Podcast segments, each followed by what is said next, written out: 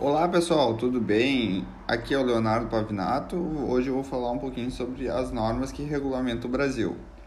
Primeiramente, a normalização é um processo de formulação e aplicação de regras para a solução ou prevenção de problemas, com a cooperação de todos os interessados.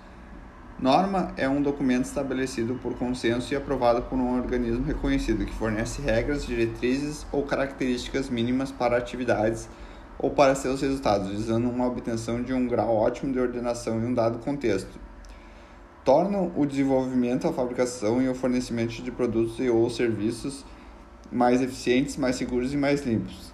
Quando produtos ou máquinas trabalham bem, quase sempre é porque eles estão atendendo às normas.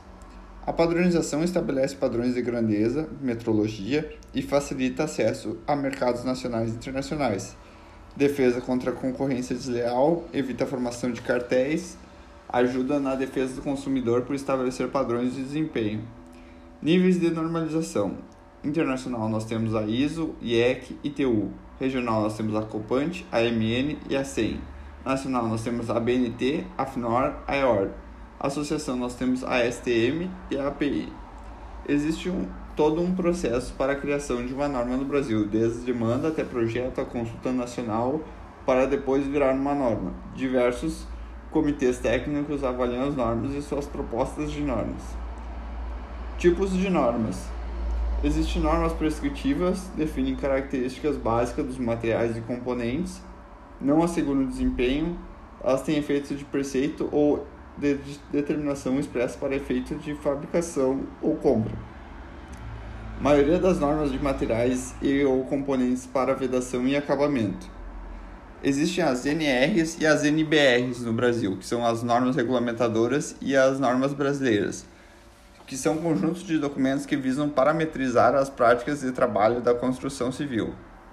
NR, estabelecido pelo Ministério do Trabalho e Emprego, MTE, como é poder público, as normas regulamentadoras têm caráter obrigatório direcionamentos e procedimentos referentes à segurança no trabalho, evitar acidentes no trabalho e situações que ponham em risco a integridade física do trabalhador. Dois exemplos, a NR18, Condições de e Meio Ambiente de Trabalho na Construção Civil, e a NBR 35, Segurança de Profissionais em Atividade em Altura.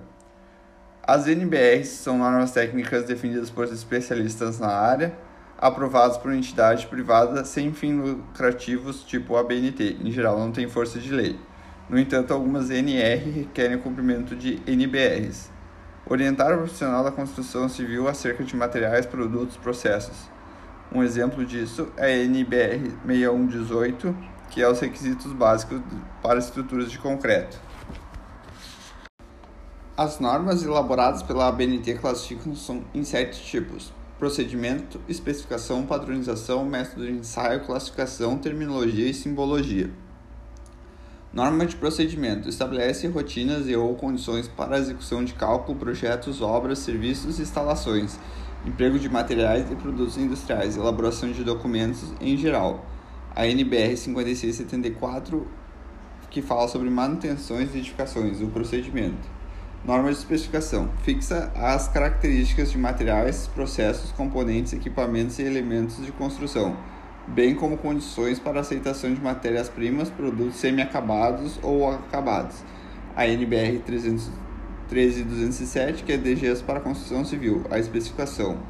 Norma de padronização. Restringe a validade pelo estabelecimento de um conjunto de condições a serem seguidas, com o intuito de uniformizar as características dos elementos e produtos a NBR 10569, que é conexões de PVC rígido conjunto elástico para coletor de esgoto sanitário, tipos e dimensões. Existe a norma de método de ensaio que fala a maneira de determinar ou verificar as características, condições ou requisitos exigidos de um material ou produto de acordo com as especificações ou de uma obra ou de uma instalação de acordo com o projeto. A NBR 6467, que é a determinação do enxamento do agregado miúdo, o método de ensaio. Norma de classificação.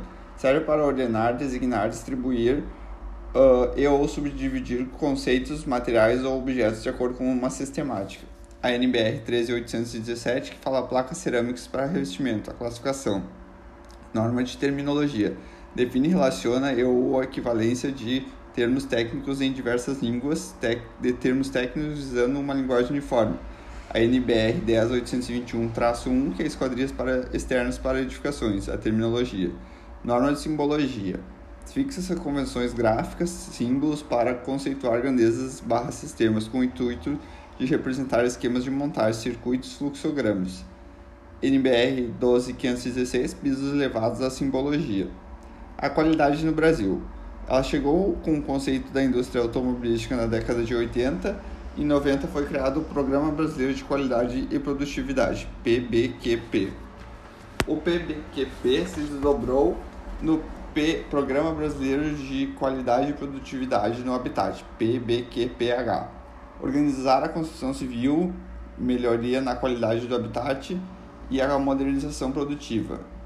Benefícios do PBQPH aumento do poder competitivo por meio da redução dos desperdícios, melhor formação profissional, adequação às normas técnicas, entre outros. Existem diversos sistemas de avaliação na qualidade do Brasil, tanto no setor privado, que tem o intuito de avaliar, quanto no setor público de regulamentar, todos baseados na ISO 9000. A inovação é constante na construção civil, no entanto, é preciso avaliar o seu desempenho. Existe a norma de desempenho NBR 15575 de 2013. A NBR 15575 surgiu em 2000 com o projeto FINEP, mas só foi desenvolvida, publicada e exigida a partir de 2013. Estabelece o comportamento de uso esperado dos sistemas construtivos, ter longa vida útil o intuito. Estabelece parâmetros mínimos de durabilidade, desempenho térmico, desempenho acústico. O comportamento de uso e não como ser construído. A NBR 575 foi estruturada a partir da ISO 6241. Os requisitos do usuário são segurança, estrutural contra fogo e no uso e operação, habitabilidade, estanquidade, desempenho térmico, desempenho acústico, desempenho lúmico, acessibilidade, sustentabilidade, durabilidade, mantenibilidade, impacto ambiental.